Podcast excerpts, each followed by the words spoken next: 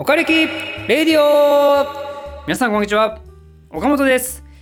えー、今回はですねおかれきレディオ特別編というところで、まあ、本来はチャンネルメンバーの方限定のコーナーであるんですけど、えー、全体公開というふうにさせていただきます。というのも、えっと、10月の頭ぐらいでしたかね、私1ヶ月ぐらいちょっと投稿お休みしますよっていう時に、またこのおかれきレディオを使ったんですけど、そこでなんで、え、1ヶ月ぐらい休みを取ったかっていうと、まあ、会社からの指示でね、えー、 TOEIC を受けさせられたという話がありましたね。で、いよいよですね、いよいよというかあの TOEIC の結果がやっと返ってきまして、まあの普段はね TOEIC って1ヶ月ぐらい1ヶ月ぐらいそのテストを受けてから私の記憶だと、えー、1ヶ月ぐらいしたらまあ結果が返ってくるようなイメージだったんですけどちょっとねまあその会社のTOEIC っていうんですかね。なんか TOEIC って複数あるのかな受け方が。その一般で受けるやつその土曜日だか日曜日だかにまあ、どっかの大学とかねなんかいろんなとこ行ってで普通に受けるやつ。と別になんか会社で受けさせる専用のやつがあるんですかね。で、まあ、その会社の方で受けたわけですよ。まあその問題自体は同じようなものなんですけど同じようなものってほとんど同じだと思うんですけどえーまあ、なんでその受け方の窓口が違ったせいかね、まあ、その答え答えじゃない、えー、結果が出るのが非常に遅くてですね、ま、ようやくここまで来たというとこなんですね。で、えー 気になる結果はと。気になる結果はというとですね、まあその、まあちょっとそれをね、言う前にね、ちょっともうちょっと引き伸ばしますけど あの、ね、935点を、あの前取ってたという話をして、まあ、だけどかなり久々に受けるんでね、確か5年ぶりぐらいとかに受けたんで、えー、まあ、ちょっと900点は難しいかもねっていうような気持ちがあって、まあ、だけどやっぱ900点なんとか維持したい保持したいというところで、まあ、ちょっと1ヶ月ぐらい休みをくださいと。なんで TOEIC の英語の勉強をやりますよと。いうことを、えー、宣言したのが前回だと思うんですけど。はい。じゃあいよいよ何てなったかというと発表します。えー、なんと945点と。いうとこでですね、えー、なんとベストスコアを更新してしまいましたということなんですね。はい、えー、ありがとうございます。ありがとうございます。えっと、内訳というとですね、えーまあ、これは受けた人じゃないとまあ全然わかんないですけども、そのリスニングと、えー、っと、リスニングとリーディングとあるんですね、TOEIC って。で、えー、一つ、えー、リスニング、リーディングそれぞれ495点満点という、まあ、非常にあの細かい なんで495ななんで500じゃないんだろう？っていつも思うんですけど、まあ、その495点満点ずつで合計990点っていうのが TOEIC なんですね。で、えー、今回初めて、えー、リスニングの方で満点取りまして、なんでリスニングで495点、で、リーディングで450点だと。まあ、リーディングの450点は前回も同じだったんで、まあ、そこはベストスコア更新にならなかったんですけど、まあ、初めてリスニング満点取れたっていうのはね、うん、これはね、なんか気持ちのいいもんですね。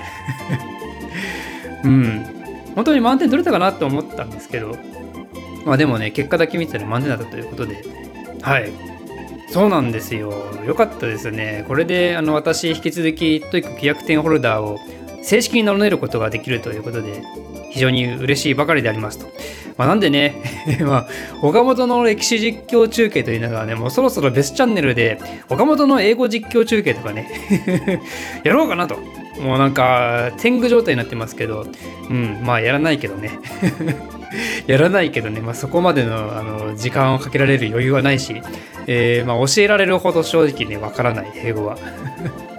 あのね、 TOEIC ってね、私もあの受け受け始めた当初はその900点いったらなんかペラペラなんだろうなとかやっぱ思ってたんですけど、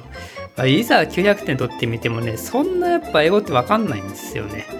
あの同じぐらいの境遇にいる方いらっしゃったらねすごい分かってくれるとは思うんですけどやっぱねその生きた英語と TOEIC の英語って全然違うからその TOEIC の英語を聞く分には得意なんだけどでもじゃあ映画とかのねあれを聞けるかとか全然聞けないしうんまあ、だけど、あの字幕付きであの児童向け、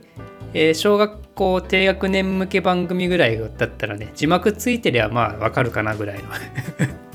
そんぐらいがあの生々しい英語力かなとは思ってます。あの本当の大人向けの映画とかだとやっぱ専門用語とかよくわかんないその何て言うんですか？あのスラングとかねそういうのも多かったりして、まあ、やっぱねよくわかんないと。やっぱよくわかんない。でも、幼児向けだったらまだわかる。けど、幼児向けでも字幕がなかったらちょっとよくわかんないなって。まあ、その言い回しがやっぱね、 TOEIC で出てこないような言い回しがいっぱいありますからね。その口語的な話でね。うん。で、リーディングはね、リーディングはまあ、でも確かに、あの、そんなアカデミックなもんじゃなかったら、ある程度わかるっちゃわかる。けど、え文法問題はちょっと難しいというのはやっぱこちらも生々しい話かなというふうに思ってますね。すいませんもうなんか全然あの歴史関係ないですね今日の話ね。完全にあの英語の話になってますけどうんなんか今回その TOEIC の勉強をするというのが実はあの他にもいろいろ試験を受けさせられてましてそれで英語だけに集中してない、えー、こともあったんですけど